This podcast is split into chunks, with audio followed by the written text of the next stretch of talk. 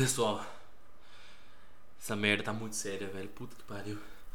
Acabei de voltar do pronto-socorro. Tive que dar uns pontos no meu braço, velho. Porque, cara, cacete. Que a merda. Cacete, eu tô com muito medo dessa merda agora, velho. Velho, ele era muito alto, muito alto. E é forte pra caralho também. Velho, vocês não tem noção. Ele cortou meu braço muito fácil, velho. Cacete, tá doendo pra porra, mano. Nossa. Ele também veio andando atrás de mim, velho. Ele é muito rápido também. E meu Deus, ainda bem que consegui fugir. Nem imagino o que pode ter fe... ele podia ter feito pra mim. Se eu simplesmente tivesse ficado lá, velho. Se ele cortou meu braço assim, imagina. E espero que a polícia consiga encontrar esse cara. Meu Deus, velho. Imagina se ele me pega desprevenido, velho. Eu também encontrei um cara quando eu tava fugindo.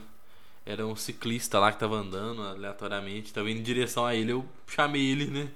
E ele viu o bicho também. Pelo menos, né? Testemunha pra polícia não pensar que eu sou maluco. E. Aí ele tá bem, tá, gente? Ele não aconteceu nada não. Ele saiu correndo junto comigo. É lógico que na minha frente, né? Mas puta merda, mano. Caralho, o que eu faço? Puta merda, o que eu faço? Merda pode matar, velho. Me desejem sorte, galera. Que a polícia pega esse puto.